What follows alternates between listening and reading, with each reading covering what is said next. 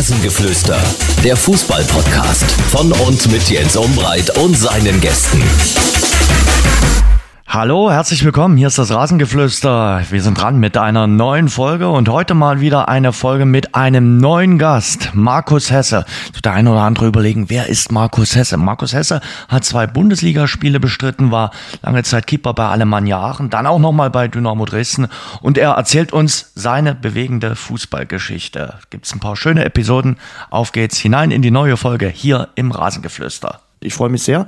Markus Hesse ist äh, bei uns. Markus, guten Tag. Freue mich, dass du bei uns bist. Hallo Jens, ich freue mich ebenfalls. Danke für die Einladung. Ich äh, danke für die Einladung, dass ich bei dir sein äh, darf. Also ja. äh, bei den äh, Netzproduzenten. Kannst du ein bisschen was zu eurer Firma sagen? Genau, also wir kommen ja später vielleicht noch ein bisschen, ja, bisschen mehr dazu, aber kommen genommen ist es so, dass wir, dass wir ähm, Online-Marketing machen mhm. in einer sehr spitzen Form und haben uns da spezialisiert auf zwei Dienstleistungen. Im Endeffekt ist es für den Laien gesagt, wir verkaufen Produkte unserer Kunden im Internet. Klingt über spannend. Google, über Google Werbung.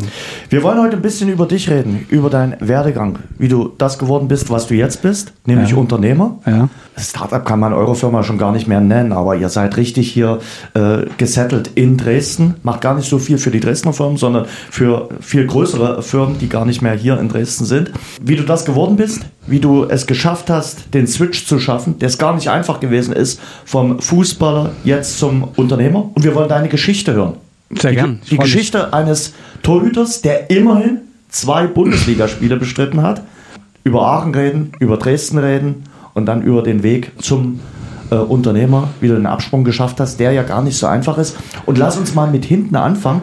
Wann fängt ein Fußballer an nachzudenken, hui, jetzt bin ich vielleicht Anfang 30, Mitte 30, was mache ich denn danach? Also am besten schon viel, viel eher. ja. Das ist, äh, das ist der erste Punkt. Hast du Geld angelegt?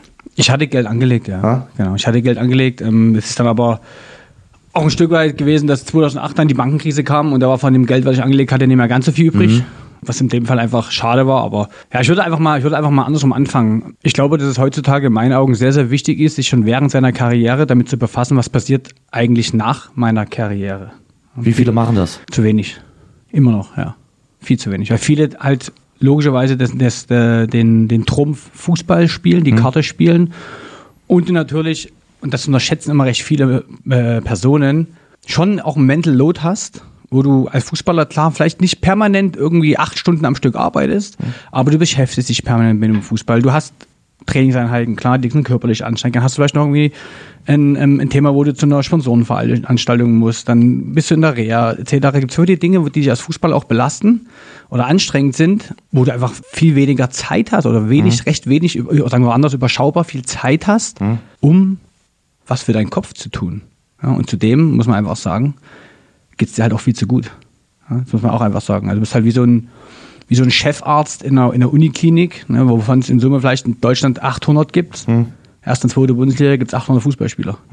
Äh, lass uns dort mal kurz einhaken, bevor wir auf deinen Fall speziell kommen. Ja. Äh, was glaubst du, ein guter Nationalspieler, der schafft es ja sicherlich ohne den Job danach. Der legt ein bisschen was an äh, und wenn der schlau anlegt, kann der auch ohne Job danach äh, überleben. Die meisten werden dann TV-Experten oder gehen in den Verein, werden Sportdirektor oder sogar noch Nachwuchstrainer oder irgendwas anderes. Ich glaube, der kann aber auch ohne das überleben. Total, ja.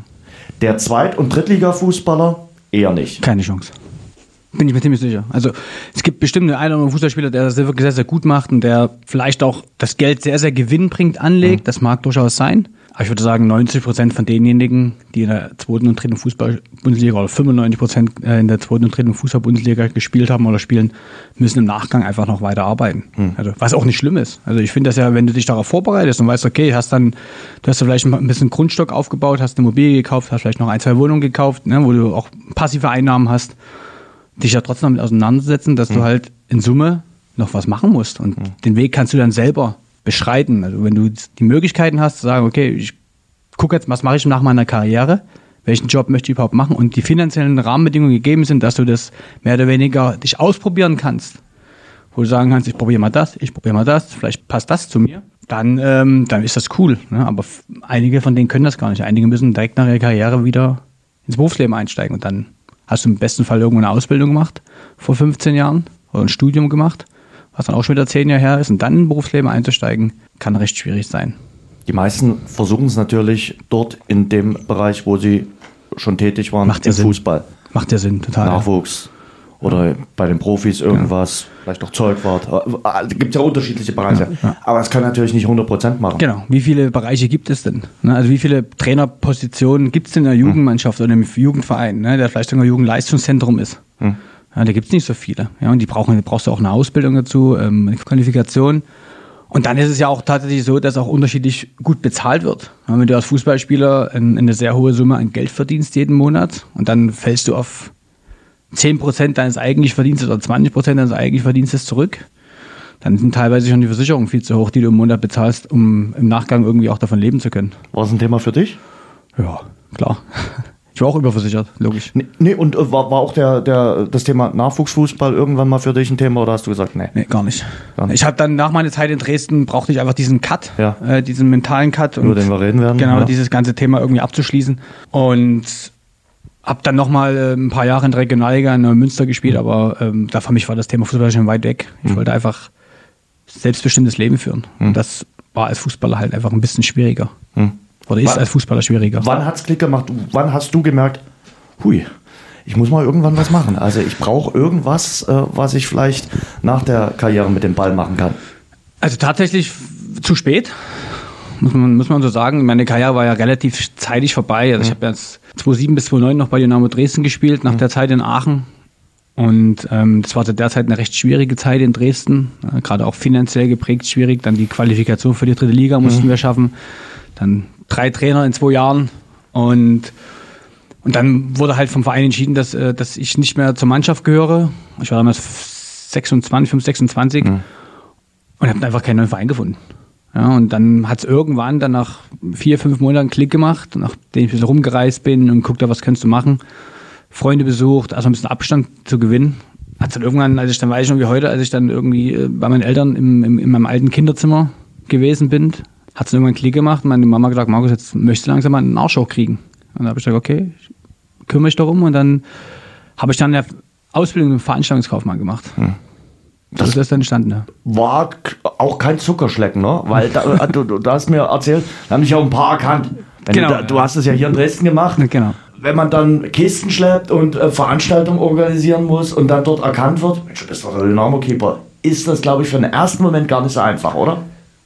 Zumal das Ganze ja ein Vierteljahr her ist. Ja. Und da hast du ja eh damit zu tun, das Ganze zu verarbeiten, weil es ähm, alles nicht, wehtut? Ganz, nicht wehtut, ja, total. Äh, nicht ganz so einfach war, weil du damit auch nicht gerechnet hast. Und es gab da auch ein paar Umstände, die mir das Verarbeiten deutlich schwerer gemacht haben. Und dann sitzt, bist du halt äh, auf, der, auf der Hauptstraße und hast eine Veranstaltung und stehst im Bierwagen. Und dann sprechen dich die Leute halt an und sagen, du bist doch Markus Hesse. Da sage ich, nee, ich bin der Zwillingsbruder. Ja, weil, es mir, weil es mir einfach unangenehm war, dass, äh, dass, also du musst vorstellen, du bist ein Fußballer in einem Verein ja, und ähm, wie es halt in Dresden auch nochmal exponentiell groß ist, wirst halt gehypt. Ähm, jeder, der in der Mannschaft war, wurde irgendwie gehypt. Und spielst, bist halt ein halbes Jahr später oder ein Vierteljahr später, schenkst du halt ähm, auf dem Bierwagen Bier aus, was gar nicht irgendwie ähm, herabstufend sein soll, aber allein diese Fallhöhe, die da drin war, die hat es mir damals schon schwierig gemacht, das Ganze zu verarbeiten, ja, logisch. Ja, Und deswegen habe ich das immer gesagt, dass ich der Zwillingsbruder bin. Ja, und dann haben die alle gesagt, ja, viele Grüße und ich hoffe, es geht ihm gut. Und dann waren es auch alles, alles super, ne? aber es war zu der Zeit schon ein bisschen schwieriger. Wie geht's deinem Zwillingsbruder jetzt? er schläft gerade wahrscheinlich. Also in dem äh, Zeitpunkt, wo deine Mutter dir dann auch das mit auf den Weg gegeben äh, Meine hat, Eltern, ja, genau. deine, deine Eltern, Ja. hat es dann Klick gemacht. Du hattest Gott sei Dank die Führung, dass du wirklich einen Bruder hast, ne? Genau, ich habe einen Bruder, ja, genau, mit dem ich auch die Firma hier habe, ähm, der mir auch in der Zeit äh, ja, auch gut geholfen hat, der jüngere Bruder. Generell Familie ist in solchen Situationen elementar wichtig. Ja. Lass uns mal deine Geschichte so ein bisschen erzählen, wo wir dann vielleicht zu dem Punkt kommen, äh, wo wir jetzt äh, sind.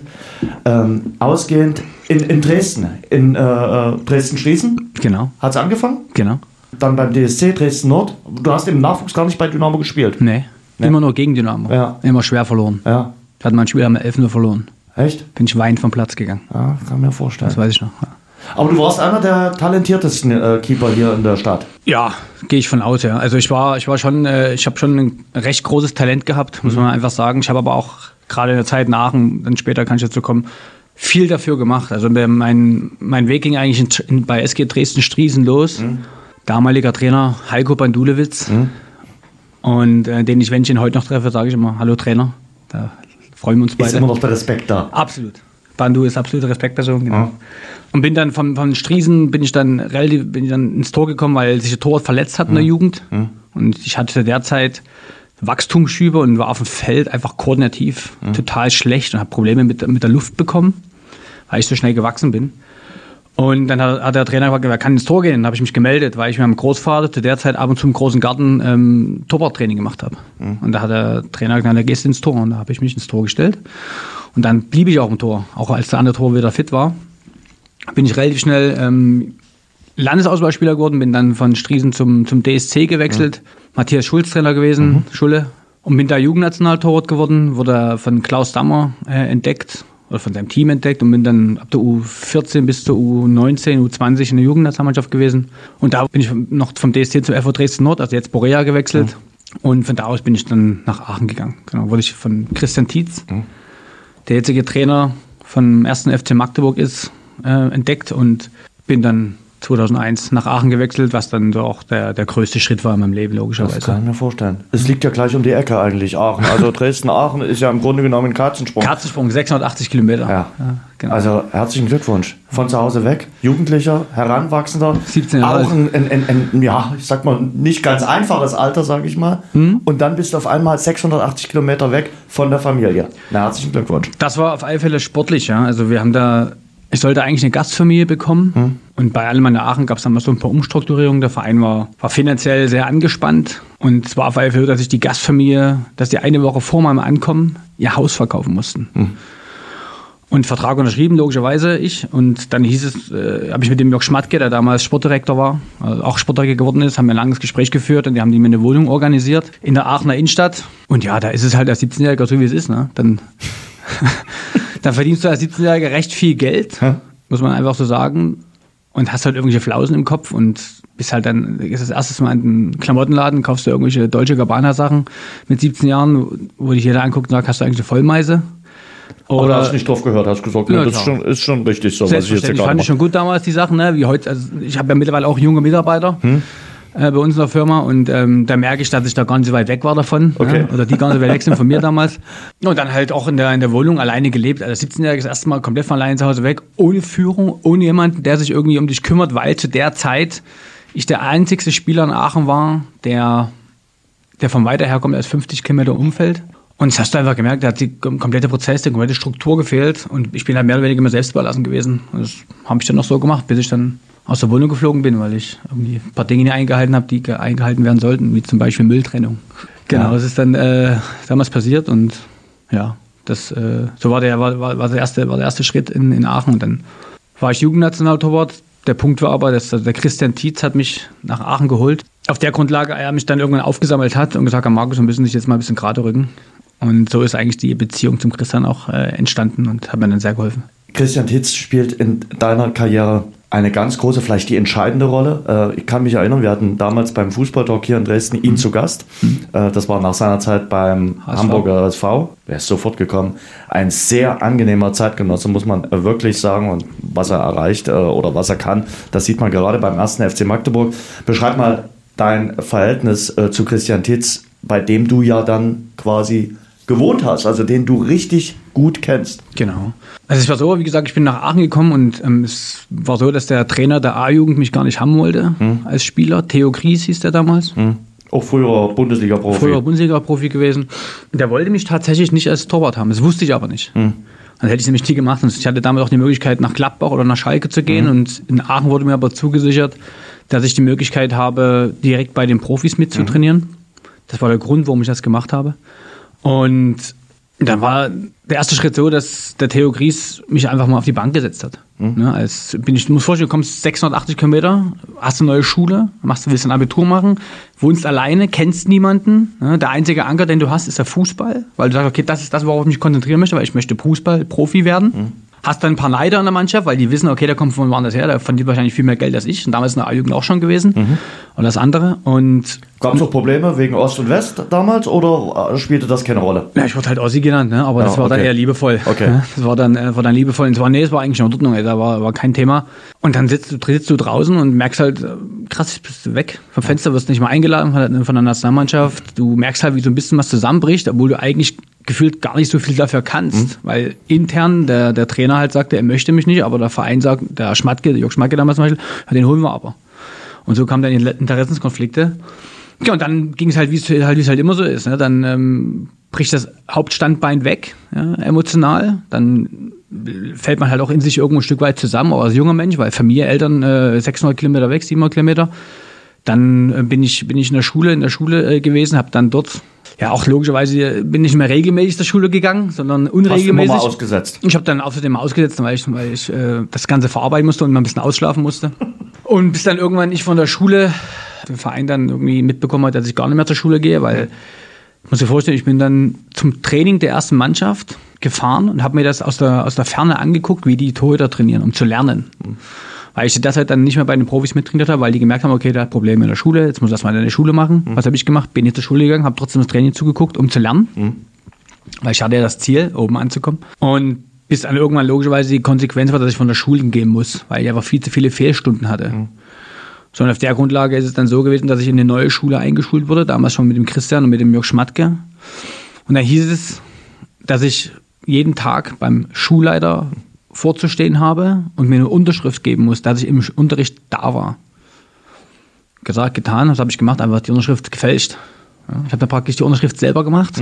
Dann hat irgendwann der, der Schulleiter bei dem Jörg Schmatke angerufen und dann wurde ich nochmal zum Jörg, zu dem ich übrigens ein ganz gutes Verhältnis habe, nochmal zitiert. Ja, und dann äh, hat er zu mir gesagt, Hesse, es gibt zwei Möglichkeiten. Möglichkeit eins ist, du machst genau das, was ich dir sage. Ja, und Möglichkeit zwei ist, wenn du es nicht machst, würde der Erste versorgen, dass du niemals Profi wirst. Es dauert genau eine Minute, dann war es das für dich. Entweder schaffst du dein Abitur und du gehst zur Schule oder für dich war es das. Und das war damals ein Moment, wo ich Angst bekommen habe, weil ich wollte ja eigentlich Fußballspieler werden. Und oder wollte Fußballspieler werden und dann hat es bei mir einfach Klick gemacht. Ja, also war dann so der letzte Schuss vom Bug und der hat zu mir Markus, du bist ein herausragend guter Torwart. Eigentlich musst du, äh, spielst du eine große Rolle bei uns. Das muss er ja auch einschätzen können. Genau, Jörg er war. Torwart, genau, selber, ja. Und, aber wenn du das nicht machst, wie ich dir sage, dann sorge ich dafür, dass du nie ein Bundesligaspiel machen wirst. Und dann habe ich Angst gehabt und dann ging es nach oben. Und dann hast du bei Hab ich- Hitzens gewohnt. Habe ich mit Christian, genau, bei der Sabrina, bei seiner Frau und der Familie, die hatten so einen Dreiseitenhof in der Nähe von Aachen. Und da haben wir praktisch nebeneinander gewohnt. Da gab es so einen Partyraum, da haben wir ab und zu mal zusammengesessen nach dem Spiel. Und der Christian war äh, mein A-Jugendtrainer dann, ein A-Jugendtrainer, genau. Und mit dem habe ich dann ja, eine sehr, sehr, sehr, sehr enge Beziehung gehabt. Sehr, sehr, wirklich, also es war eine väterliche Beziehung. Und ist für mich einfach, das, ich bin jetzt regelmäßig auch in Magdeburg und ähm, da verbringen wir auch den Abend miteinander und ähm, ab und zu mal im Training dabei gewesen auch und haben uns mal angeschaut, wie, wie er so arbeitet. Hat sich das natürlich deutlich weiterentwickelt. Also rein fachlich ist das einfach ein unglaublich guter Trainer, muss man einfach so sagen. Und menschlich spricht er halt auch, äh, wenn er jetzt äh, schon über 50 ist, spricht er halt trotzdem die Sprache der Spieler. Und der kann halt auch mal einen Flachs mit dir machen, wo, wo du halt sagst, das ist so ein bisschen der Fußballer-Slang. Das ist so eine Art Menschenfänger. Ja, der gibt dir was vor und die Jungs, der, der zieht alle mit. Das merkt man ja zum Beispiel bei einem Sportskameraden wie Barisch Attik. Äh, ich glaube, der schwört Stein und Bein auf äh, Christian Tietz. Und da gibt es halt so Beispiele, wo du sagst, na, er muss irgendwas haben, was Genau. besonders ist. Ja. Also der Christian hat dem Barisch damals gesagt, das, zumindest das, was er mir gesagt hat, der Christian, dass ähm, er immer spielen wird, der Baris Artig. Wenn er nicht nach hinten läuft, bleibt er draußen. Der spielt ja bei, bei Magdeburg ähnlich wie, wie Haube hier in Dresden, so ein, so ein, freischaffender Künstler, würde ich sagen, der überall unterwegs ist, aber überall auch viele Dinge richtig macht. Und ähm, er ist sogar Kapitän jetzt mittlerweile, Ar- Baris Artig. Und du merkst halt, wenn du die Spiele anguckst, der geht halt vorweg. Und der ist diese, diese Dampflok innerhalb dieser Mannschaft, der zu 100 Prozent akzeptiert ist und ist dann auch noch für diese, für die besonderen Momente einfach auch da. Ja, und das verlangt der Christian von ihm und das verlangt er von vielen Spielern, aber er wird ja genauso über den rausnehmen, wenn er nicht nach hinten arbeitet. Aber was irgendwie auffällig ist, ist, auch bei Barisch Attik stand die Karriere wirklich am Scheideweg. Also man muss ja wirklich sagen, Magdeburg war wirklich denn seine letzte Rettung. Bei dir war es jetzt auch ja, ansatzweise dramatisch. Also ja. für dich war erstmal das Wichtigste, das Abitur zu schaffen, aber auch deine Karriere stand am Scheideweg. Genau. Ja, und dann äh, hat sich der Christian mir angenommen. Da hat, mhm. er mir, hat er mir ein paar Mal den Kopf gewaschen, so richtig, wie sich das gehört. Also er kann auch richtig ja, streng. Ja, der kann auch sehr hart sein. Ja? Der kann auch sehr, sehr hart sein, wenn es sein muss, aber immer mit einem Gedanken, was passiert als nächstes oder übernächstes. Mhm. Also er macht die Jungs nicht kaputt, sondern also mich zumindest nicht, sondern er, er, es geht viel über Motivation, aber schon über eine gewisse, gewisse Härte, hm? die wichtig ist, in hm? meinen Augen, um einfach auch konsequent zu sein und vor allen Dingen den, den Spielern einfach mitzugeben, dass es eine Grenze gibt, einfach auch. Man muss ja auch sagen, Aachen war damals ein anderer Standort, zweite Liga, auch eine Saison in der ersten Liga, Pokalschlachten. Ja. Du warst im Pokalfinale in Berlin mit ja. dabei, als es jetzt ist. Jetzt äh, dümpelt Aachen mit diesem tollen Stadion, ja. was vielleicht auch ein Fluch ist für die Alemannia in der Regionalliga rum seit vielen, vielen Jahren. Aber beschreib mal damals dieses Gefühl, Alemannia Aachen, zweite Liga, immer auch eine heiße Atmosphäre gewesen am Tivoli, was das für dich äh, damals äh, gewesen ist. Und vor allen Dingen, mit welchen Mitspielern du äh, zusammengespielt hast. Ja, das stimmt, ja. Also, das war damals irgendwie, äh, war noch nicht die Zeit äh, von Smartphones. Das mhm. hat uns damals extrem geholfen als Mannschaft. ich bin ja damals als junger Spieler in, der, in, die, in die Mannschaft hochgekommen, mhm. als, als dritter Torwart. Da waren Stefan Straub, Christian Nicht und mhm. ich. Und war damals, ich müsste lügen, glaube 18, 19 Jahre alt. Und du hast dann halt mit Spieler gehabt, die, die, die wirklich auch aus der älteren Generation kommen, die mhm. auch, wir sagen immer so schön als Fußballer, die teilweise auch geknechtet wurden von ihren Mitspielern. Ähm, das war bei mir punktuell der Fall. Also ich war, ich war als junger Spieler hochgekommen und ähm, da mal eine, eine Geschichte irgendwie zu erzählen.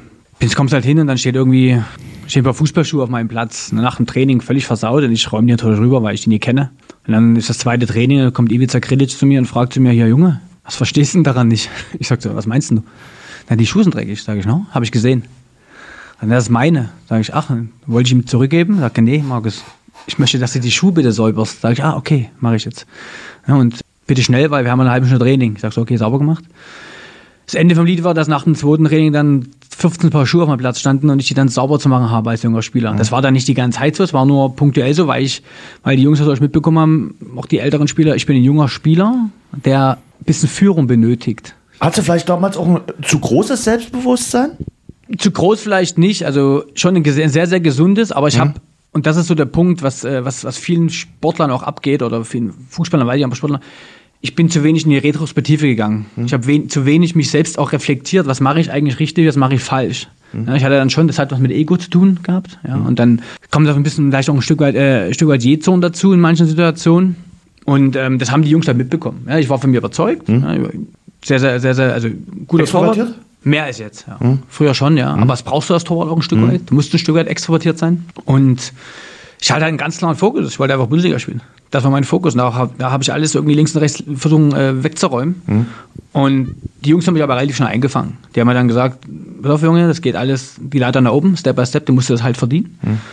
Und da hast du halt Spieler dabei gehabt wie Erik Meyer oder wie Landgraf, die dir schon dann gesagt haben, was, wie du dich zu verhalten hast ohne es irgendwie bösartig zu meinen, die dich aber auch in ganz, ganz vielen Situationen auch in Schutz genommen haben. Mhm. Es gibt ein, zwei Beispiele, dass der Erik Meier zu mir gekommen ist, Markus, du bist der Jüngste, sage ich, ja, richtig. Handy nachts lässt du an. Sag ich, warum? Ja, du lässt einfach an. Sag ich, okay, dann lasse ich das an. Ja, ich habe es einmal ausgemacht, dann angelassen. Und dann irgendwann, nach drei, vier Monaten, klingelt nachts um vier das Telefon. Und äh, sagte, hey Markus, hier ist Erik. Sag ich, Erik, guck mal auf die Uhr, es ist vier Uhr morgens. Ja, ja, super du musst mich mal in Düsseldorf abholen. Ja, ähm, ich kann im Auto fahren. Hol uns mal ab hier, wir haben morgen früh Training. Ich dachte so, okay, mache ich. Wer ist noch dabei? Ja, der und der, der Spieler. Pinto und ein paar andere Jungs. Ich sage, ich habe ein Polo. Ja, super, wir passen alle rein. So, hin mit dem Polo hingefahren, nachts um halb fünf losgefahren und ähm, da komme ich dort in, in, in, Düsseldorf an und da macht ein Spieler einen Breakdance auf der, mitten auf der Kreuzung, völlig besoffen. Ja. Und ich die Jungs eigentlich eingesammelt und bin dann mit denen nach Hause gefahren war zu dem Zeitpunkt aber stolz darauf, dass ich die abholen durfte, mhm. muss man einfach auch so sagen. Fahrt nach Hause und hatte eine Einraumwohnung und hatte, hatte praktisch eine Couch mit zwei Liegeflächen und ein Bett mit zwei Liegeflächen. Wir waren fünf Leute.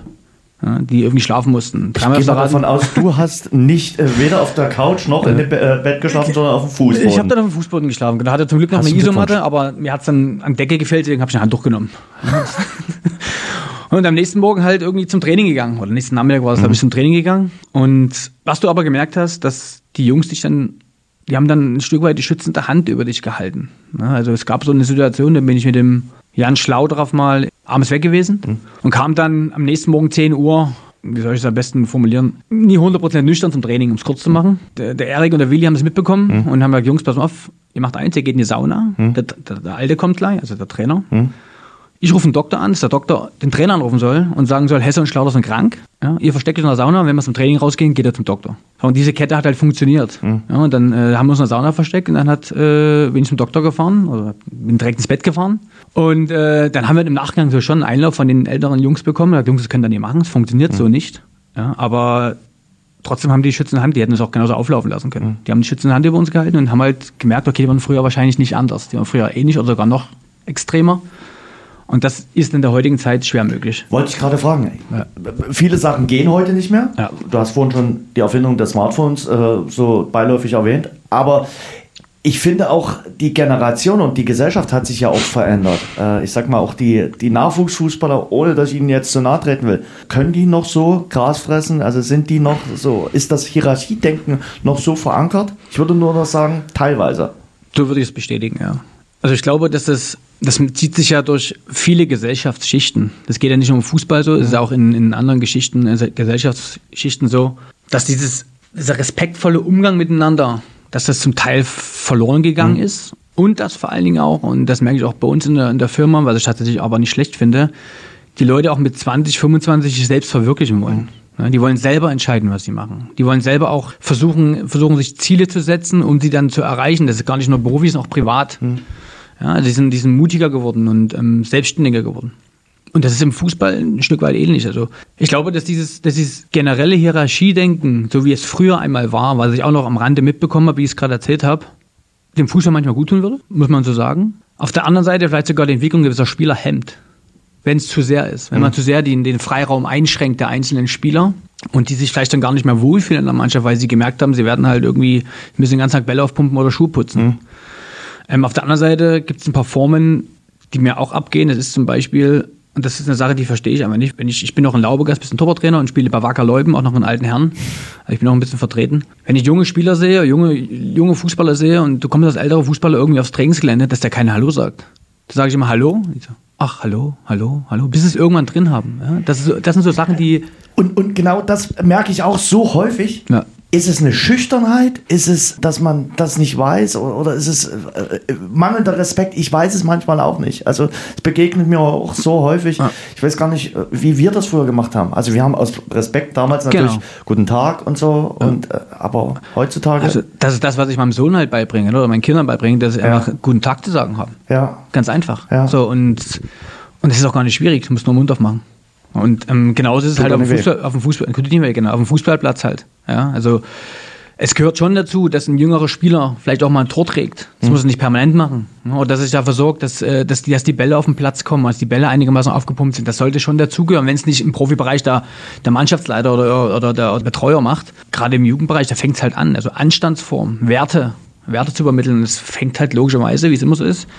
Der Fisch stinkt zuerst am Kopf, mhm. ja, geht es halt bei den Erziehungen der Kinder los. Und da gibt es halt so Dinge, die vielleicht ein Stück weit abgehen. In der Rookie-Saison in den USA, gerade in der NFL, ist das ja. gang und gäbe bei den Teams. Also die Rookie-Saison ist äh, für einen Spieler nicht die angenehmste, genau. weil er dort Sachen muss, die er dann danach nicht mehr machen muss. Nach einem Jahr hast du das dann geschafft. Ja, das finde ich auch in Ordnung. Also, ja. also wie wenn du in einer, in einer Ausbildung bist. Klar. dann bist du auch keine Lehrjahre. Lehrjahre sind keine, keine Herrenjahre. Keine, keine Herrenjahre, so, genau.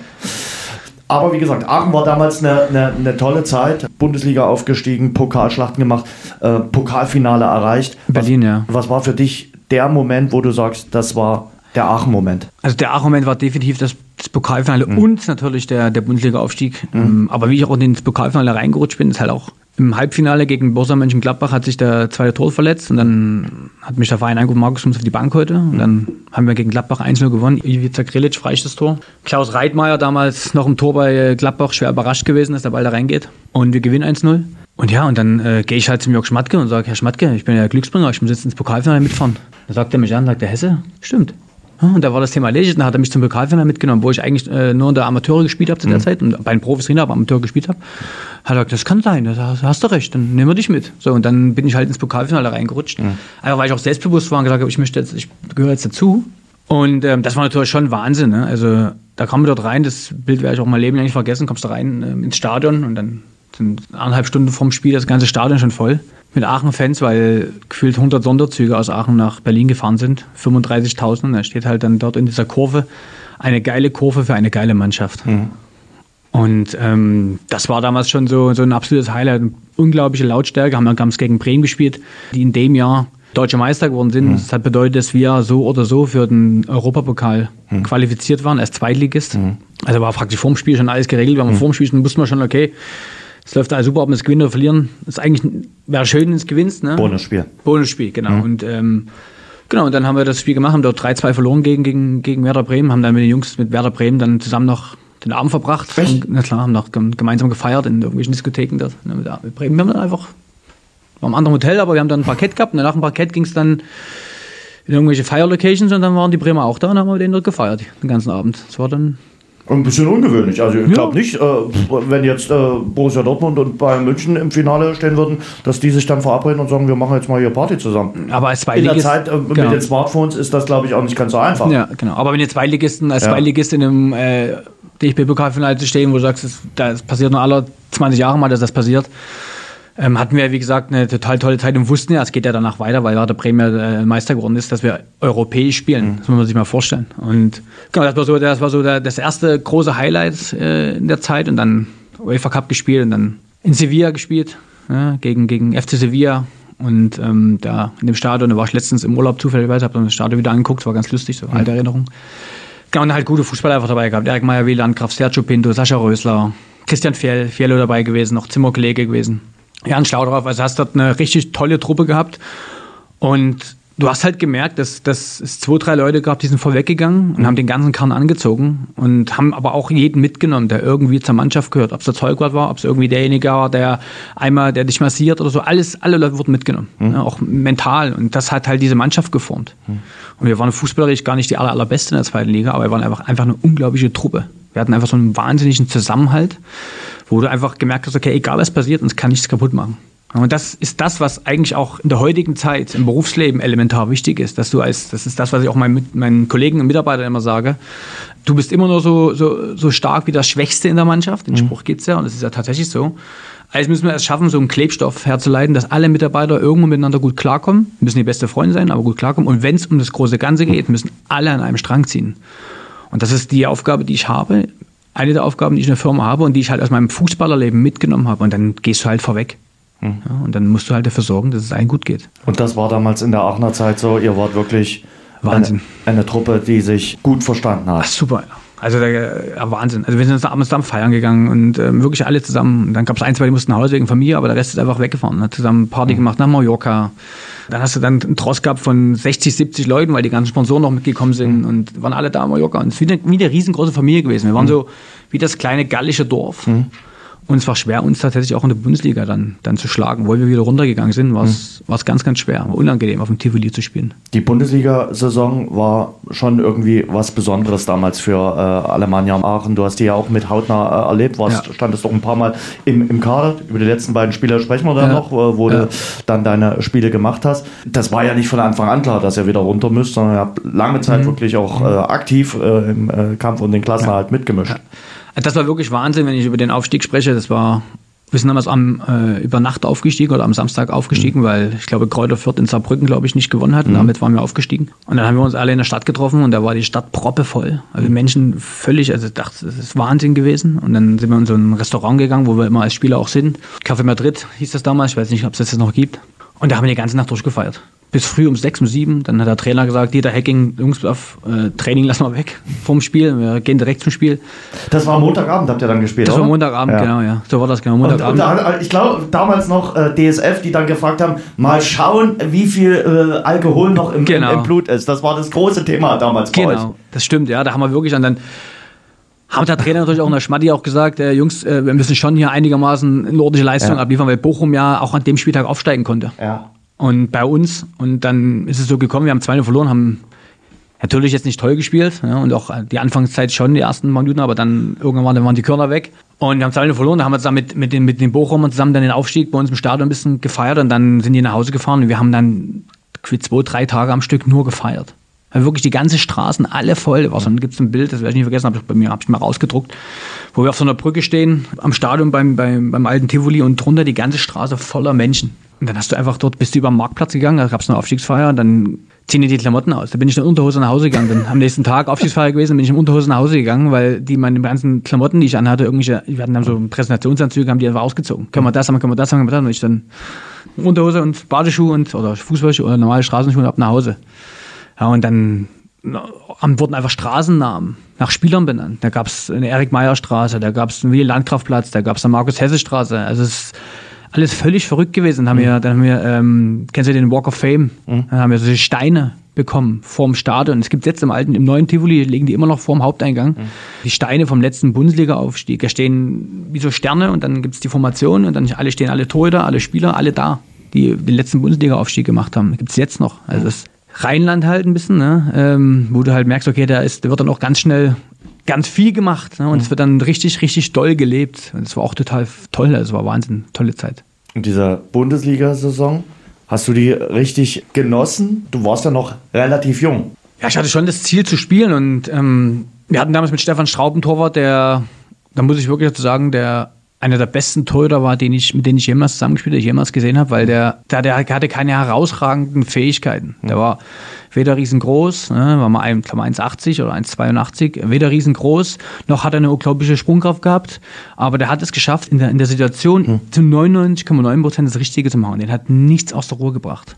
Egal wie das Spiel lief, der hat immer sein Spiel gespielt. Du wusstest als Trainer, wenn ich den aufstelle, kriege ich zu 99 Prozent genau das, was ich von dem erwarte. Mhm. Der, war, der, der ist in seiner Leistung irgendwie ähm, gependelt. Und ähm, zudem konnte er zu der Zeit, war damals 2007, herausragend guter Fußballer gewesen. Der mhm. hat mit links und rechts die Bälle diagonal 100 Meter geprügelt. Mhm. Das, war, das war Wahnsinn. Und das war wirklich, der, der hat immer gespielt und der ist auch teilweise donnerstags zum Training rausgekommen, weil er mit damals 4, 35 schon äh, Probleme im Körper hatte. Die der Hecken sagt, du Straubi, wenn du am Wochenende spielst und du spielst gut, dann kannst du kommen, wann du willst. Der hat ihn komplett frei angegeben und dann Christian Nicht und ich draußen trainiert und ähm, die anderen, die anderen, äh, Straubi hat halt einfach Donnerstag dazugekommen zum, zum 11 gegen 11, dann Freitag noch und äh, dann Samstag Spiel. Und dann hat er vorher halt sein, sein Reha-Programm gemacht oder sein Programm beim Physiotherapeuten. Mhm. Ne, diese Freiheit muss man ihm halt lassen, aber dafür hat er jedes Wochenende abgeliefert. Wie bis er dann verstanden? Also Straubi und ich haben es gut verstanden, mhm. weil ich für ihn dem, zu dem Zeitpunkt auch noch, äh, noch äh, der Herankömmling war. Aber der Christian nicht und der Stefan Schraub, die haben sich auch mal 100 Meter diagonal entfernt voneinander erwärmt. Echt? Ja. Also die waren so. Die haben miteinander nicht gesprochen, ja. Gar nicht null. Also da war einfach, da war Eiszeit und der Torwarttrainer hat ihm gefühlt separat trainiert, mehr oder weniger. Also das war, na, die haben dann einfach, die haben dann einfach nicht geredet. Auch hier beim, beim Aufstieg dann? Das weiß ich nicht mehr, das kann sein, aber die, die waren einfach, der eine wollte, wusste, der Christian nicht, ist, hat den Anspruch gehabt zu spielen, weil er auch in der Zweitliga-Saison dann, weil Straubi verletzt war, gespielt hat. Ja, ja. Dann hat er eine rote Karte bekommen nach drei Spieltagen der Bundesliga gegen Leverkusen, dann war Straubi wieder Nummer eins. Die haben miteinander kein Wort gesprochen. Ja. Also wirklich kein Wort. Und die haben im Training sich äh, wieder irgendwie motiviert oder so, was ja heutzutage zum Glück anders ja. ist. Aber ich kenne das auch noch. Also das bei Dynamo Dresden, wenn wir vielleicht danach zu kommen, auch erlebt. Wo mhm. ich sage, Wahnsinn. Und ich habe mit allen beiden ein normales Verhältnis gehabt. Mhm. Ich fand den einen besser als den anderen, aber ich fand mich tatsächlich so weit, dass ich sage, eigentlich könnte ich genauso spielen. Mhm. Aber meine Rolle war mir derzeit dann doch schon klar, dass äh, Jungs da durch dem Tor stehen, die ein bisschen mehr Erfahrung haben. Mhm. Und wenn sich dann die Möglichkeit gibt zu spielen, ähm, dass ich halt dann einfach auch abliefern muss. Du hast die letzten beiden Spieler in der Bundesliga dann für Alemannia Aachen äh, bestritten. Mhm. Wolfsburg und Hamburg. Mhm. Wolfsburg unentschieden, Hamburg 2 -2. auf eine klare Niederlage. Mhm. 0-4. 0-4, ja. Ähm, beschreib mal, äh, erstes Bundesligaspiel, was hast du denn für Erinnerungen? Oh, das ist schon, das ist schon, muss man sich vorstellen, du, du spielst gegen Wolfsburg, direkter mhm. Abstiegskandidat mhm. und musst gewinnen mhm. zu Hause. Und dann war unter der Woche der Stefan Straub war wieder verletzt mhm. und der Christian Nicht hat unter der Woche Magen-Darm-Probleme bekommen. Mhm. Donnerstag, Freitag schon, Samstag war das Spiel. Und denke ich halt schon in der Mannschaft so rum. Ne? Die wird, obwohl die Situation eng ist und alle wissen, okay, wir müssen noch gewinnen, wird er dann trotzdem geflaxt. Und da kommen halt die Spieler zu dir, wie, wie Regekampf, ja, Lorenzo Regekampf und sagt, kannst du dir, Junge, hast du schon, hast du schon Kacke in die Hose? Ja? Und äh, das macht die Sache natürlich nicht einfacher für mhm. dich, weil du drüber nachdenkst, okay, es könnte ja sein, dass ich spiele. Mhm. Da war der Abend vom Spiel und dann kam, kam der Michael Fronzek zu mir, damalige Trainer, und sagte, Markus, geh mal davon aus, dass du morgen spielst. Und ich bin mit dem Fiello auf dem Zimmer gewesen an dem Tag. Und am nächsten Morgen halt, nächsten Morgen halt, ähm, kommt der Torwarttrainer Christian Schmidt, du Markus, du musst spielen. Der, der lange kann nicht, der ist verletzt, der ist krank. aber du kriegst es hin. Ja, und ich so, klar, logisch, was soll ich machen? Keine andere Möglichkeit, ich muss es hinkriegen. Und dann kam der Fiello zu mir und sagte, Markus, bist du auch so aufgeregt? Ich sagte, nee, nee, aber langsam wird's, weil du, weil der mich alle voll quatscht. Und da hat mir irgendwelche, der Fellow hat immer irgendwelche, äh, ich weiß nicht, Valium-Tabletten, ich, reingehauen und. Hat Markus, iss mal das hier, dann läuft das super, dann bist du ganz ruhig. Sagst du, was ist denn das? Das mache ich auch immer vom Spiel. Ich bin immer so aufgeregt und so hippelig, ich muss, es hilft mir. Sag ich, okay, gib mal so ein Ding her, hab ich das rein, hab ich rein, ich weiß gar nicht, was das war, äh, hab ich das gegessen und dann bin ich erstmal auf Toilette gegangen. Und äh, ja, dann bin ich, dann war es mir wichtig, dass der Christian Tietz tatsächlich äh, im Stadion ist. Ähm, den habe ich dann noch, habe ich dann noch über den Verein organisieren lassen, dass der Christian zum Spiel kommt. Ja. Das war mir sehr wichtig, weil ich wollte ihn irgendwie daran teilhaben lassen, dass er, dass das so ein erstes Spiel ist und er ist dabei. Das hat, mir, hat mich beruhigt. Und dann gehst du halt äh, ins Stadion rein und dann ist das, das ist Warmmachen so also 50 Minuten vor Spielbeginn, ist das ganze Stadion proppenvoll. Hm. 21 oder 22.000 Zuschauer damals, und die ganze VIP-Tribüne, das war damals eine Holztribüne, ein richtig altes Stadion, super. Alle voll, keiner VIP, alle, alle voll und das ganze Stadion ähm, und dann erzählt der Stadionsprecher, dass ich Christian nicht sich auf Krankheit ausfällt und ich heute im Tor stehe und dann jubelt das ganze Stadion. Ja, und du kriegst es halt so mit, dass da große Hoffnungen auf einem liegen. Und dann kommt der Jörg Schmatke zu dir und sagt, Markus, das ist die Chance, die du immer gewollt hast und jetzt kriegst du sie. Nutz sie auch. Ja, und dann merkst du halt schon, dass du, dass du dann schon anfängst, drüber nachzudenken. Und äh, ich hatte aber einen totalen Fokus an das Spiel. Also ich war total fokussiert und wollte einfach nur mein Spiel spielen. Und habe mich über die Situation versucht, die Situation auszublenden, dass das erste Spiel ist, um was es geht. Mhm. Das kannst du natürlich nicht 100 Prozent, aber wie es halt immer so ist, bist vom Spiel sehr angespannt, dann hast du den ersten Ball in der Hand, dann ist vorbei. Dann bist du dann, dann hast du den Rhythmus, mhm. dann, dann hast du, hast du, hast du die Routine, die du immer auch in den Trainingseinheiten hattest, die in der Spielform hattest, du weißt, okay, du weißt, was du kannst. Da haben wir das Spiel gespielt und dann stand es bis zur 82. Minute 2-0 für uns. Und dann haben wir in der 82. Minute ein Gegentor bekommen wo wir, wo wir nicht auf den Gegner drauf schieben und er schießt aus 18 Metern in die, in, ins Eck. Schwer zu halten. Und ab dem Zeitpunkt, das habe ich auch schon ganz oft meinem Bruder gesagt oder auch meiner Familie, weil wir hin und wieder darüber sprechen, war die Anzeigentafel direkt gegenüber von mir. Wir hatten eine Anzeigentafel im Stadion und, und ich habe dann irgendwie gefühlt, immer mal auf die Anzeigentafel geguckt und die Zeit vergeht nicht. Es war so eine, es war so eine ganz ruhige Stimmung im Stadion, mhm. das hast du mitbekommen, das Stadion wurde ganz leise auf mhm. Und Wolfsburg hat natürlich, die mussten Unschieden spielen, um die Liga zu halten, haben natürlich ähm, extrem Druck gemacht hatten viele Chancen. Und es ist halt, wie es ist, dann kriegst du halt in der 86. Minute durch äh, Diego Klimowitz ein Gegentor, wo du, wo du selber als, äh, als Torwart in der Situation einfach, wo ich eine Aktie mit dran hatte, wo, mhm. ich, den, wo ich den Ball in die kurze Ecke bekomme, der nicht passieren darf. Fehlerkette, ne, vorne, äh, Ball verloren, nicht nachgeschoben, zu viel Platz in, zwischen, viel Platz zwischen den Ketten gehabt. Dann kannst du Ball klären, klärst du nicht sauber, kriegst den Ball nicht aus, weil irgendein Fuß noch vom Gegner zwischen, also eine Fehlerkette halt, mhm. die halt bei mir ein Stück weit geendet ist wo ich dann einfach einen Ball hätte einfach, ja, einfach halten müssen, den ich nie gehalten habe. Und spielst 2-2, hast noch zwei große Chancen, spielst 2-2 und trotzdem, also ich war danach völlig fertig und trotzdem hat es irgendwie so, also das Stadion trotzdem gefeiert danach. Also die Aachen waren dann trotzdem, waren zwar traurig, aber irgendwie haben sie nach dem Spiel trotzdem eine positive Stimmung hm. ähm, verbreitet.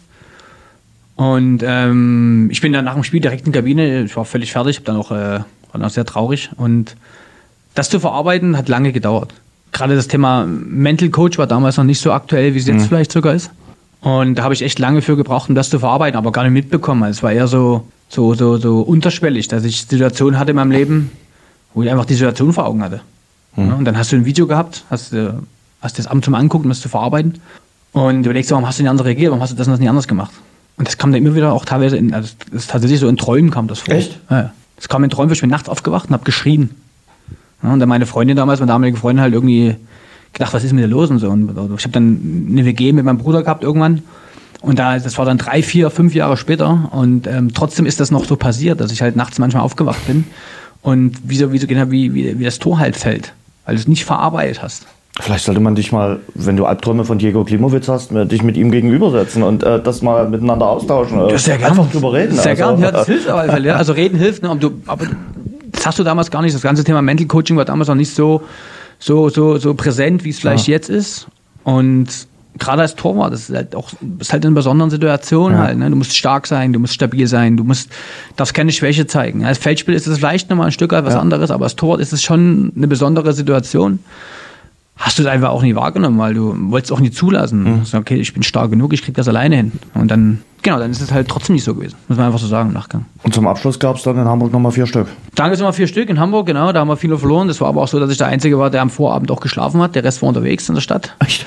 Ja, der wurde auch Karten gespielt und so, da ging es ordentlich vorwärts. Und das war dann, das war dann schon sportlich und dann haben wir viele verloren in, in Hamburg war es aber trotzdem, also ich habe ich hab ich hab dann damals ein gutes Spiel gemacht, war ich happy Du darüber. bist nicht mitgegangen, also dann Nee.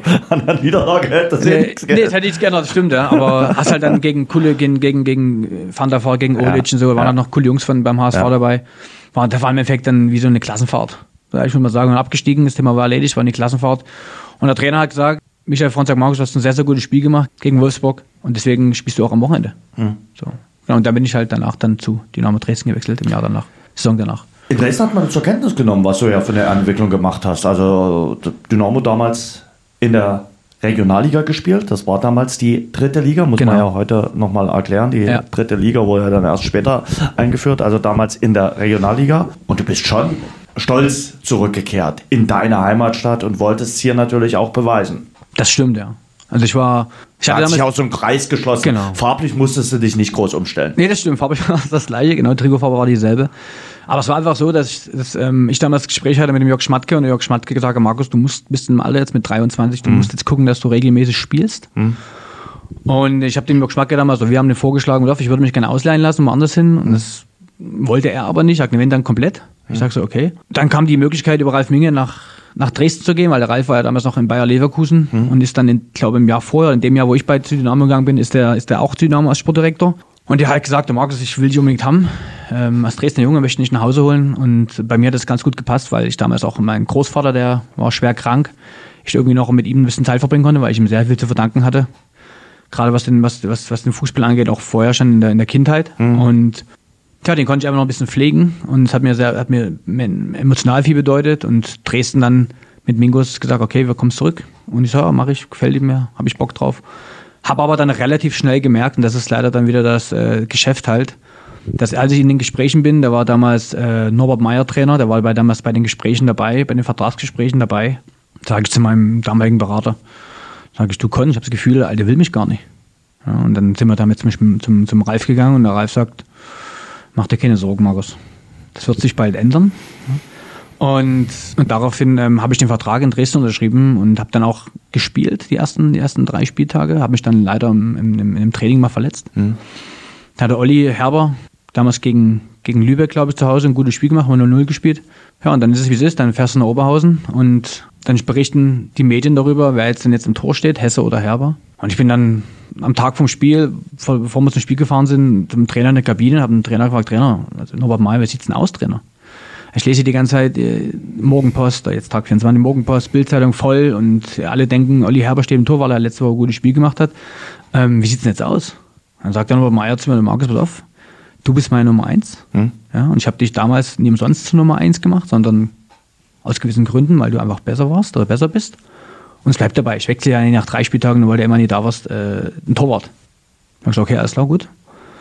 Ja, und dann fahren wir nach Oberhausen, dann checken wir ins Hotel, dann ist die Nacht rum und dann kriege ich früh um elf einen Anruf von Peter Tauber, damals der Pressesprecher, glaube ich, bei Dynamo Dresden gewesen. Und sagt zu mir, Markus, äh, komm mal runter, der Trainer will mit dir reden. Ich sage damals mit dem, mit dem Waage auf dem, auf dem Zimmer, glaube ich. Und sagte, Waage, du pass mal auf, ich glaube, der Alte nimmt mich jetzt raus. Dann sagt er, niemals, der hat ja gestern gesagt, du spielst, der will mit dir irgendwie noch gucken, ob es wirklich geht oder so. Sagst du, okay. Ich gehe runter, sitzt der Olli unten mit dem Grinsen im Gesicht, Olli Herber unten mit dem Grinsen im Gesicht und äh, Norbert Meyer sagt zu mir, du Markus, Olli spielt, du nie. War eine Bauchentscheidung. Für dich schlecht, für Olli gut. Ich wünsche dir was. Ja, das war das Gespräch. Ja, ohne Begründung, ohne alles. Er hat nur gesagt, es war eine Bauchentscheidung, obwohl er mir einen Tag vorher was anderes erzählt hat. Und da habe ich dann, ab dem, ab dem, spätestens dem Zeitpunkt, habe ich halt gemerkt, äh, dass Fußball einfach ein Geschäft ist. Ja, und dass es einfach nur punktuell mit Menschlichkeit zu tun, zu tun hat. Und Norbert Meyer einfach zu der Zeit mich einfach ja, knallhart angelogen hat. Der hätte ja sagen können, Markus, Waff, ich belege einen Olli spielen zu lassen, bin mir noch nicht sicher. Ich erkläre es euch morgen früh. Ja, Wäre von der Führung super gewesen, hätte ich gesagt, okay, alles klar. Ähm, kann ich mit leben. Und dann aber das so auf die Art und Weise zu regeln, war halt ein bisschen schwierig, ohne Begründung. In Düsseldorf und Bielefeld schweren sie ja auf äh, Norbert Meyer, aber hier in Dresden hat das äh, gar nicht äh, funktioniert. Wenn Ja. ich immer mal wieder mit äh, Sebastian Schupan Ja. über äh, Norbert Meyer spreche, der ist ja auch einer, der wirklich Norbert Meyer komplett schätzt. Aber Ja. dann sage ich immer wieder, hier in Dresden, es war, glaube ich, der falsche Mann am falschen Ort. Es Genau. hat gar nicht funktioniert. Ja, das war wirklich so. Also ähm, so von der Trainingsform her wirklich ein, ein guter Trainer, muss man sagen. Inhaltlich wirklich ein guter Trainer. Aber der war einfach, da, ich glaube, dass er wahrscheinlich mit dieser, ich sag's mal, mit der, mit der ostdeutschen Mentalität, Ja. um es hart zu sagen, Ja. einfach nicht klarkam. Ja. Mit dem Denken der Leute. Und das hat man einfach gemerkt. Und ich glaube, dass er am Ende ganz froh war, wenn ich mehr da war. Ja, ja. Und dann kam Eduardo de la Geier, so wie wir immer genannt Aber haben. mit Eduard Geier hast du ja eigentlich, äh, bei dem hast du ja gespielt. Genau, dann äh, nicht sofort, dann Olli ähm, hatte ja damals, dann hat Olli die Hinrunde zu Ende gespielt, als Norbert Meyer weg war. Dann hat sich der Olli leider schwer am Trainingslager verletzt in der Türkei, hat sich die Schulter ausgekugelt. Und es war leider dann, auch sein, sein, sein Laufbahnende. Das war echt eine bittere Geschichte. Genau, dann äh, kam der Christian Persson als, als Torwart. Und das war dann auch ein Torhüter, mit dem, der mit mir überhaupt nicht gesprochen hat. Und wir hatten dann so ein, hatten auch ein Eiszeitverhältnis. Ja, und Baut sich das dann auf? Also, oder, oder ist das vom ersten Tag? Also, dass man merkt, hm, wir werden hier heute wahrscheinlich keine Kumpels. also am Anfang war es ganz entspannt. Okay. Ähm, und ich glaube auch, dass der Verein ihn geholt hat, um ihm zu sagen, du spielst. Ja, ein bisschen Nummer eins. Und der Ede Geier hat, der hat, äh, hat dann anders entschieden, hat mich schon reingestellt, weil ich dann eine sehr, sehr gute Vorbereitung gespielt habe. Und ab dem Zeitpunkt, wo er nicht gespielt hat, ähm, hat sich das Blatt halt komplett gewandelt. Ja, und dann hat er ja, angefangen, dich zu beleidigen im Training. Er hat gesagt, du bist der schlechteste Torwart, den ich jemals gesehen habe, du kannst überhaupt nichts. Ja, also wirklich auf die Art und Weise. Und äh, ich habe immer nur gesagt, na guck mal, aber du sitzt ja am Wochenende draußen und ich spiele, also irgendwie schlecht bist denn du dann. Und da hat sich das halt irgendwie so aufgebaut, bis es halt zu dem Punkt war, wo wir beieinander auch nicht mehr gesprochen haben. Es war einfach so dann fertig. Und ähm, das finde ich tatsächlich sehr, sehr schade, weil du eigentlich eine Gemeinschaft bist. Und ähm, du willst ja genauso, dass wenn, wenn, wenn, wenn, wenn du spielst, dass jemand da ist, der dich unterstützt. Ja, gerade als Torwart, in der Torwartgemeinschaft, in der Torwartgruppe ist es sehr entscheidend. Aber es war äh, zu der Phase damals einfach anders und wahrscheinlich, weil der Verein mir auch was anderes erzählt hat, als es dann im Endeffekt gekommen ist. Und Ede hat mich dann spielen lassen und ähm, es war wirklich tatsächlich ein, er hat schon auf mich gesetzt, muss ich sagen. Ich war, ich denke, nie um, unumstritten, aber ich habe dann irgendwie so 16, 17, 18 Spiele bei ihm gemacht, bis die dritte Liga erreicht wurde, die Qualifikation für die dritte Liga. Und dann hat der Christian Perser nochmal zwei Spiele bekommen zum Schluss. Und äh, ja, Ede halt, ne? Also das ist halt. Er hat das Schleifen auch äh, damals äh, nie verlernt gehabt, oder? Also, er war schon äh, immer noch seiner Art treu geblieben. besonderer Trainer. So würde ich sagen. Und also da gab es schon so eine Geschichte, die ich auch in der, in der, hier bei meinen Arbeitskollegen in der Firma immer erzähle, ist Trainingsauftakt im Winter waren so minus sechs, sieben, minus sieben Grad. Jan Seifert, Co-Trainer, wir laufen uns gerade mit Jan Seifert ein, Runden und um Platz und sind gerade mit der ersten Runde fertig. Und dann kommt der Ede auf den Platz gestürmt, äh, weil er gerade aus der Kabine rauskam. Damals noch haben wir im großen Garten trainiert. Ja. Und sagt so, Jan, wie lange bist du denn gelaufen? Sagt, ja, gerade die erste Runde, wir laufen noch drei, vier Runden ein. Sagt, ach, kannst du alles vergessen. Wir fangen direkt mit Sprints an. Und der so, ey, bist du sicher? Und der so, Trainer, bist du sicher? Ja, fang direkt mit Sprint an. Weil die Jungs von der Bank kommen, das können sie sich auch nicht erst warm machen, wenn sich einer verletzt. Und er so, okay, gesprintet. Bis dann irgendwann äh, ein, zwei Spieler sich angefangen haben zu dehnen. Ja, dann haben wir Sprints gemacht und dann Ivo Ulich, glaube ich, damals 250 Erstligaspieler in Gladbach gemacht. Also eine sehr, sehr erfolgreiche Karriere. Fängt halt an, sich nach dem zehnten Sprint zu dehnen. Sagt, Ulich, was ist los? Na, Trainer. Noch eine, eine Sprint und Muskel fliegt weg. Ja, ich muss dehnen. Da sagt er, Uli, ich mache weiter, den kannst du in Dänemark. da hat er weitergemacht, zwangsläufig, und dann ist halt der Muskel weggeflogen. Echt? Der nächste Sprint hat's Peng gemacht. Also Der, hat, der war so weit in seinem Wissen schon, was sein Körper alles kann. Wenn er jetzt sprintet, fliegt der Muskel weg. Und dann äh, ist er ausgefallen. Jetzt war das Training, war die Trainingseinheit, wo dann tatsächlich vier, fünf Spieler am nächsten Tag äh, nicht mehr im Training waren, weil sie halt einfach verletzt waren. Ja, und das waren halt tatsächlich, und das muss man einfach so sagen, ähm, veraltete Trainingsmethoden, die er angewandt hat, die in der heutigen Zeit wahrscheinlich undenkbar sind, dass Spieler da überhaupt mitmachen. Wahrscheinlich würden Spieler sich umdrehen und sagen, du mach deinen Scheiß alleine. Ja, und das war pädagogisch einfach auch von der Trainingsintensität her, die wir damals hatten. Also wir sind 15 Kilometer am Wald gerannt, haben dann auch 90, 90 Minuten gegeneinander gespielt, ein Trainingsspiel. Ja, da warst du, und dann musst du aber den, durch den Wald rennen und dann äh, musst du aber gewisse Zeiten erreichen. Das war damals schon, also wenn ich mit Laurenzo Rehkamp von Aachen gesprochen habe, der hat gesagt, äh, in, in, in Cottbus war es noch viel, viel schlimmer ja, damals. Weil der erste Trainer da äh, die Ausländer hatte auf dem Platz. Die wollten halt alle in der Bundesliga spielen. Ja. Und haben alles gemacht, was er gesagt hat. Und damals in Dresden war das, ein, war das wahrscheinlich deutlich abgeschwächt, aber schon ähnlich. Ja, und der Typ war verrückt, muss man einfach so sagen. Sein Nachfolger war für dich ein rotes Tuch? Ich denke eher ich für ihn. Oder du für ihn, für Rüd Kaiser? Genau, ja. Ja, Rüd Kaiser, also der, also ich habe mich letztens mit dem Toni Schmidt unterhalten, den, den kennt er bei den Namen Dresden gespielt. Ähm, der war für- Kaiser war für ihn ähm, ein Segen. Ja, aber die beiden waren halt auch gleich groß. Oh, da haben wir gleich mal einer Da nachgeschaut. wurde kurz hin. Das sogenannte kleine Mann-Syndrom. Nein, also das ist so lange her, also das würde ich gar nicht, gar nicht bewerten mehr, nach so langer Zeit, aber. Nee, da kamen halt äh, viele Dinge zusammen. Also auf der einen Seite, dass, dass ähm, Axel Keller damals das Nummer 1 geholt wurde und Axel die, die ersten fünf, sechs Spiele nicht 100% überzeugt hat. Dann wurde Benny Kürsten geholt, mhm. ähm, der in Mannheim gespielt hat oder damals, glaube ich, Ersatztorwart war und ähm, glaube, er hatte keinen Verein zu der Zeit. Mhm. Und Mingos und, und, und Ulf Kürsten sich da, damals, äh, da sich ja logischerweise kennen und ein guten Verhältnis haben und dann äh, Mingos ihn zu Nummer drei gemacht hat. Mhm. Kannst du Benny fragen, ich glaube nicht, inhaltlich weiß ich natürlich nicht alles, aber ähm, so in der Art war, der war immer da halt. Und ähm, Nummer drei. Und hat auf der Grundlage dann, ähm, hast du schon, schon gemerkt, dass, dass gerade in der Zeit, also dann hat Axel die ersten vier, fünf Spiele nicht so überzeugend gespielt mhm. und dann wurde es schon ein bisschen unruhiger in, in der Mannschaft, auch in den Medien und dann gab es auch einen oder anderen äh, Beitrag, ob denn, wo Axel ein bisschen in der Kritik stand. Ja, und dann äh, kam ich eines Tages in die Kabine und dann äh, holt der Trainer mich und noch drei andere rein, unter anderem Mike Kegel noch dabei. Und kommt halt zu mir und sagt zu mir, Markus, ähm, du bist aber jetzt nicht mehr im Kader. Da sag ich, warum, Trainer? Ich habe gedacht, ich spiele das nächste Spiel, weil äh, ich ja eigentlich jetzt dran wäre nach den Ergebnissen. Er so, nein, Markus, du bist nicht im Kader, weil du hast eine negative Ausstrahlung. Ich sag so, hm, Okay, und warum? Du bist grundnegativ und, ähm, und ähm, bringst dazu nichts der Gemeinschaft bei, sage ich Trainer, das kann gar nicht sein, weil ich spiele gar keine Rolle in der Mannschaft aktuell. Ich trainiere, bin eigentlich der gefühlte gute Launebär ähm, als Ersatztorwart und, ähm, und ja, also das kann ich dir nachvollziehen und trainiere ordentlich und ähm, natürlich bin ich nicht happy, wenn ich nicht spiele, aber ich bin auch nicht traurig, weil ich muss auf meine Chance warten. Genau, da war die eine, der einhellige Meinung in der Kabine, dass äh, Kaiser dann gesagt hat, dass ich nicht mehr dabei bin. Ich bin dann zum Mingos hochgelaufen, habe ihn gefragt, du, Mingos, der Trainer hat mich gerade aus dem Kader gestrichen, Mingos ist noch Sportdirektor, hat mich gerade aus dem Kader gestrichen. Der Mingo sagt, echt? Davon wusste ich gar nichts. Das ist ja neu. So, und da habe ich gesagt, Mingos, also, ich regel das mal. Ich sage, alles klar, ich regel das. Ich rufe dich an und ich kläre ich mit der Aufklärung ein, weil mir ist es tatsächlich nicht bewusst gewesen, hat er mir gesagt. Okay. Und ähm, genau, dann äh, ist es halt so gewesen, dass der, dass der, dass der, dass der Mingus dann doch nicht mehr angerufen hat und ähm, die, das so geblieben ist, wie es, wie es, wie es Rüd Kaiser ausgesprochen hat, dass ich in die zweite Mannschaft äh, gehen musste. Und tatsächlich bis heute keine Begründung bekommen habe, wo ich sage, die ist irgendwie, die, die, die stellt mich irgendwie zufrieden oder damit kann ich irgendwie leben oder das ist eine Sache, wo ich sage, das ist äh, nachvollziehbar. Ne? Und Benny ist dann, Benny ist dann äh, Nummer zwei geworden und ähm, hat dann irgendwann den Axel abgelöst und ist ja dann auch bekanntlich sein weggegangen. Also da gibt es ja dann auch nichts mehr dazu zu sagen. Hat er auch, hat auch alles sehr hervorragend gemacht. Ähm, Gerade als, als, als Spieler, muss man einfach sagen. Also aus den Möglichkeiten, die er hat, äh, mehr als 100% rausgeholt. Da gibt es ja. ein großes Lob und auch Anerkennung.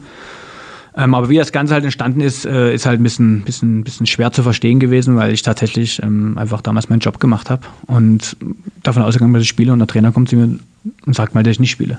Ja, und streicht mich komplett aus dem Kader und dazu noch drei, vier andere und Ried Kaiser hatte damals immer so eine Boxen, grüne Box, gelbe Box, rote Box und schwarze Box. Und wenn du in der grünen Box warst, dann konntest du davon ausgehen, dass du am Wochenende im Kader bist oder spielst. Gelbe Box äh, abgeflacht und rote Box hieß es, du bist auf dem abstellenden Ast und äh, abstellenden Gleis. Und ich war von Anfang an in der roten Box. War mal ganz interessant. Und dann irgendwann in der schwarzen Box halt. Und dann äh, hatte, war ich in der schwarzen Box und dann hat er mir erzählt, dass ich nicht mehr dabei bin. Und das war's dann. Und dann war das Thema Dynamo Dresden für mich leider erledigt, ja. Und dann? Ja, und dann musste ich noch ein paar Gespräche führen mit den Verantwortlichen und dann habe ich schon mental sehr große Probleme gehabt.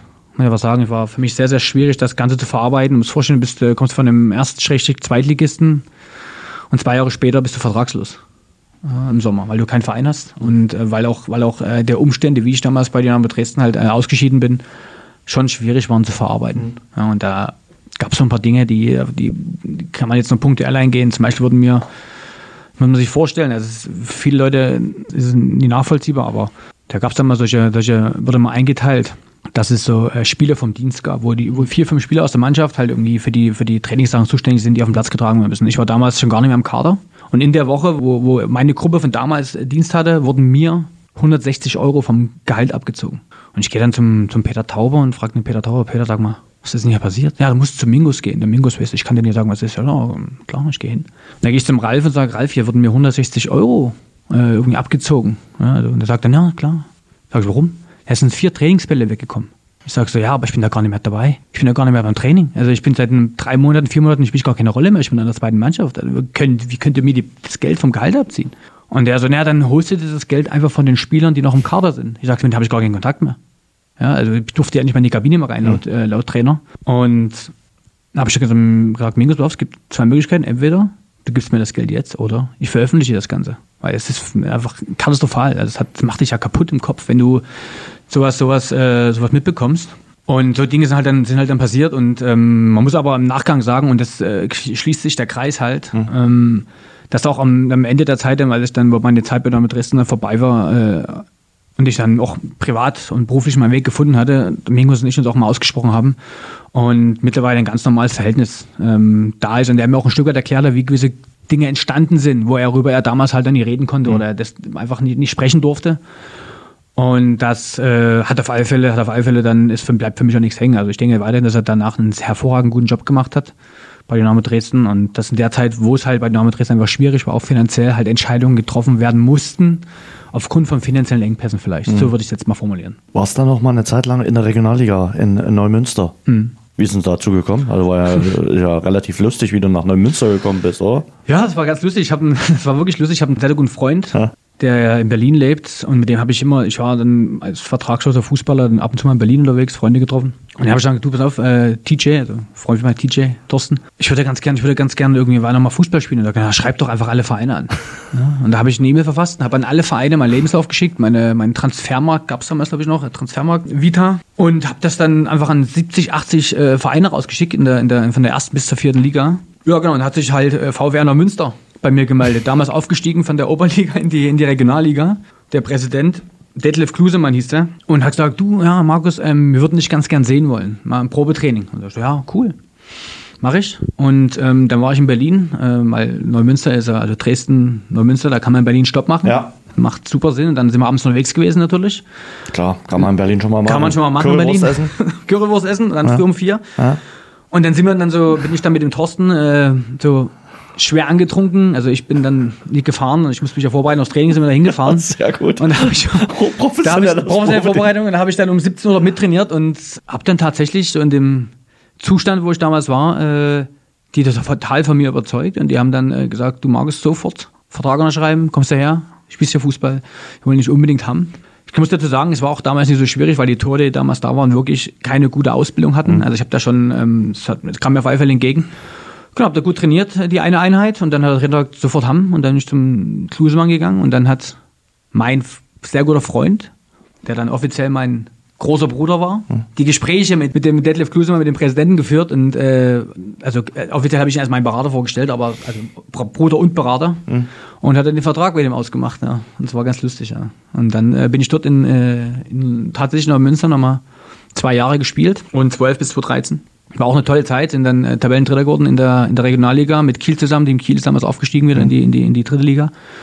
Und da wurde ich auch nochmal zum besten Torwart der Regionalliga ähm, gekürt. Regionalliga Nord ist das. Und das hat mir damals auch ein Gefühl gegeben, dass es wirklich, dass, dass es gut ist und dass ähm, ich damals ja schon gar nicht mehr so fit war wie früher. Das muss man einfach sagen. Ich habe ja parallel schon gearbeitet, mhm. ähm, selbstständig gemacht, habe dann nur drei, vier Mal die Woche dort trainiert und trotzdem habe ich gemerkt, dass ich, dass, ich, dass ich ein guter Tor bin. Und hast du dort dann auch den Frieden mit dir und dem Fußball geschlossen? Ja, habe ich. Also ich habe dann die Wertschätzung erhalten dort, logischerweise. Und das hängt ganz viel heutzutage mit, äh, mit Selbstvertrauen, mit Wertschätzung zusammen. Mhm. Und ich habe da meinen mein Frieden auch gefunden, hatte ich vorher schon, muss ich sagen. Mhm. Ähm, aber ich habe da meinen Frieden gefunden. Habe ja parallel auch schon ähm, mein Geld anders verdient. Mhm. Und das, das ganze Business, was du jetzt genau, als Firma hast, äh, genau. äh, mit aufgebaut. Genau, und da war das, da war, da war die Priorität, die war eh verschoben. Also ja. die Priorität war nicht mehr Fußball zu 100 Prozent, sondern die Priorität war eigentlich zu 80 Prozent Berufsleben, mhm. Kurve kriegen, Berufsleben, ähm, arbeiten ähm, und dann halt äh, Fußball zu spielen. Und das hat in Neumünster super funktioniert. Wir haben dann damals viermal die, die Woche trainiert und es war gefühlt wie abtrainieren. also A von der Belastung und B war damals im Alter, wo ich 28, 29, 30 war, mhm. ähm, wo der Trainer sagte, Markus, ich, du kannst das Gefühl selbst entscheiden, wie du trainieren möchtest, Hauptsache du spielst immer gut. Mhm. Und das habe ich dann halt auch gemacht. Ja, und das hat mir dann, hat mir dann sehr geholfen und es war auch eine schöne Zeit, ja, eine coole Truppe damals. Was denkst du heute über den Fußball? Boah. Also ich glaube, dass es A, viel zu viel Geld im Fußball unterwegs ist. Auf der einen Seite muss man sagen, wenn man ein Geschäftsmann ist, dann weiß man auch, dass es ein Angebot und eine Nachfrage gibt. Also von daher, wenn es die Nachfrage nicht geben würde, wäre das Angebot anders. Ich glaube, dass das in der heutigen Zeit, dass es noch mehr Geschäft geworden ist, als es damals war. Aber dass du in der heutigen Zeit als, als Spieler in der, in, der, in der zweiten Liga äh, zum Beispiel schon die Möglichkeit hast, dir auf alle Fälle finanziell noch mehr was aufzubauen, als wir es damals die Möglichkeit hatten, aber du noch schneller austauschbar bist, weil es einfach viele, viele, viele, viele Spieler gibt, die ganz gerne auf deine Position spielen wollen. Und viele Leute, es gibt glaube ich sechs Millionen Fußballer in Deutschland und ähm, da musst du einfach diese Situation, diese Position, die du hast, permanent verteidigen. Deswegen bist du noch mehr eine Nummer. Das ist einfach, das ist einfach damals fand ich auch, einfach ein bisschen Nummer für, für einen Verein. Wenn du funktionierst, bist du Personalnummer. Wenn es funktioniert, ja, dann bist du Personal Nummer 1. Wenn du, wenn du nicht funktionierst, bist du Personal Nummer 30 gefühlt, mhm. wo du auf dem Abstellgleis bist. Das ist aus Sicht eines Torwarts immer schwierig, weil es kann nur einer spielen. Aus Sicht eines Feldspielers ist es immer noch verständlich und mhm. entspannter, weil ein Feldspieler logischerweise auch mal äh, eingewechselt werden kann. Wenn er einen guten Tag hat, dann zwei Tore schießt, dann ist die Wahrscheinlichkeit hoch, dass er im nächsten Spiel wieder eingewechselt wird und dann wahrscheinlich ab der 45. Minute. Als Torwart ist es halt ein bisschen schwieriger. Bereust du irgendwas? Würdest du irgendwas anderes machen? Ich würde in Aachen bleiben. Hm. Ich würde wirklich in Aachen bleiben.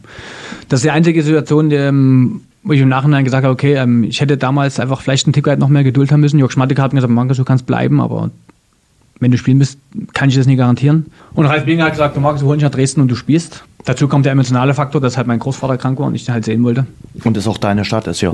Und dass meine Stadt ist in dem Verein auch, obwohl ich dort nie gespielt habe, hm. immer das, äh, der ja, Verein, was Ding nicht drüber reden. Also, Dynamo ist, halt ist äh, Dresden ist absolut. Dynamo und äh, Dynamo ist Dresden. Absolut. Und das war tatsächlich so der entscheidende, entscheidende Faktor, nach Dresden hm. zu gehen. Und im Nachhinein hätte ich in Aachen bleiben sollen. Wer weiß, wie es dann ausgegangen wäre. Aber für mich ist es tatsächlich, und das ist das, was ich auch immer zu meinen Eltern und meinem Bruder oder meiner, meiner Freundin sage, der Weg im Nachgang war sehr schwierig für mich, auch emotional. Aber ich bin froh, dass mir das mit 25 oder 26 passiert ist, weil ich damals noch keine Verantwortung hatte, sondern nur Verantwortung für mich und die für meine Familie. Und wenn du jetzt mit 35 irgendwie aufhörst und nicht weißt, was du machen kannst oder machen sollst oder Probleme hast, irgendwie zu legen, was, oder dich nicht vorbereitet bist auf das, auf das Karriereende, was ich damals nicht war, logischerweise, da nichts geplant hast, dann ist es tatsächlich richtig schwierig, weil dann hast du nämlich zwei Kinder, hast eine Immobilie am Hals, die du vielleicht auch abbezahlen musst, hast vielleicht noch ein, zwei andere Immobilien, die dann auch bezahlt werden müssen und fällst halt dann von einem Grundgehalt in der dritten Liga gleich von 15.000, 20.000 Euro, fällst halt dann in einem großen Grundgehalt von, keine Ahnung, 2.000, 3.000 Euro, was ein normales Arbeitnehmergehalt ist. Und dann das Leben zu finanzieren, ist gar nicht so einfach. Ja, und diesen, diesen, diesen Wechsel hinzubekommen im Kopf. Ja, und deswegen bin ich froh, dass man das, dass man das äh, mit 25 ist. Der Weg war steinig, aber mittlerweile bin ich, äh, so war das im Endeffekt ein Segen für mich. Wollte ich gerade sagen. Insofern hat sich doch dann hier trotzdem der Kreis geschlossen. Ja, absolut. Also ich bin, ich liebe diese Stadt. Ich liebe, äh, mittlerweile gehe ich auch regelmäßig wieder ins Stadion. Ich komme eine Zeit lang, da konnte ich nicht reingehen, weil ich es einfach also vom Kopf her nie geschafft hätte, da hinzugehen und die Spieler zu sehen, mit denen du früher noch zusammengespielt hast. Und mittlerweile gehe ich gerne ins Stadion und bin wirklich Leib und Seele auch mittlerweile auch Dynamo-Fan geworden. Wobei ich sagen muss, ja, und das äh, hört wahrscheinlich jeder gern, bin ich auch Christian Tietz-Fan und demzufolge Magdeburg-Fan. Mhm. Und hoffe, hm, ich weiß, ich hoffe, dass die, äh, dass die, dass die äh, die Runde gut spielen. Aber liegt eher daran, weil ich von diesem Trainertypen wahnsinnig überzeugt bin. Und ich wünschte mir, dass er irgendwann bei Dynamo Dresden Trainer wird und äh, vielleicht passiert es irgendwann. Mal schauen. Genau. Ich glaube, momentan hat man mit Markus Anfang einen Absolut. guten Trainer. Äh, also kann man auf jeden Fall so sagen. Aber Christian Tietz hat damals auf jeden Fall, das kann ich dir so sagen, auch äh, bei dem Talk hier in Dresden einen Eindruck hinterlassen. Das ja. weiß ich. Genau. Markus, ja. war schön, deine Geschichte zu hören. Äh, wir haben über eine Stunde geredet. Das hat Spaß gemacht. Und auch die ein oder andere Episode, die wir gehört haben. Wenn ich mal von dem letzten Bundesligaspiel in Hamburg da nochmal richtig schön auf die Rauze gehen kann. Auch verrückt, sehr schön. Ne? Ja, ja, verrückt. Aber sehr schön. Äh, danke dir sehr. Viel Erfolg für die Firma. Und pass gut auf dich auf. Danke dir sehr. Danke dir ebenfalls. Vielen Dank für die Einladung. Und äh, ich bin sehr stolz darauf, mit der Sportstimme Dresdens einen Podcast gemacht zu haben. Ja, äh, mach weiter so, Jens, und bist echt ein Riesentyp. Und ich kann jetzt allen auch hier in der Runde sagen, die jetzt vielleicht zuhören, ähm, der lebt sein Business und er lebt seinen Sport und er lebt diesen Podcast und das ist wirklich, macht das weiter so und äh, toi toi toi viel Erfolg, danke. Danke Markus, hat großen Spaß gemacht, danke, dass ich hier zu Gast sein durfte. Das war unser neues Rasengeflüster mit Markus Hesse, hat großen Spaß gemacht, habe mich sehr wohl gefühlt bei ihm in seiner Firma, war wirklich ein schöner Talk mit ihm und ich hoffe, das ist auch so rübergekommen. Passt gut auf euch auf, habt weiter eine gute Woche, wir hören uns bald wieder hier im Rasengeflüster. Das war das Rasengeflüster, der Fußball-Podcast. Danke fürs Zuhören. Abonniert uns bei Spotify, Apple Podcast und überall dort, wo es Podcasts gibt. Mehr auch im Netz unter rasengeflüster.de.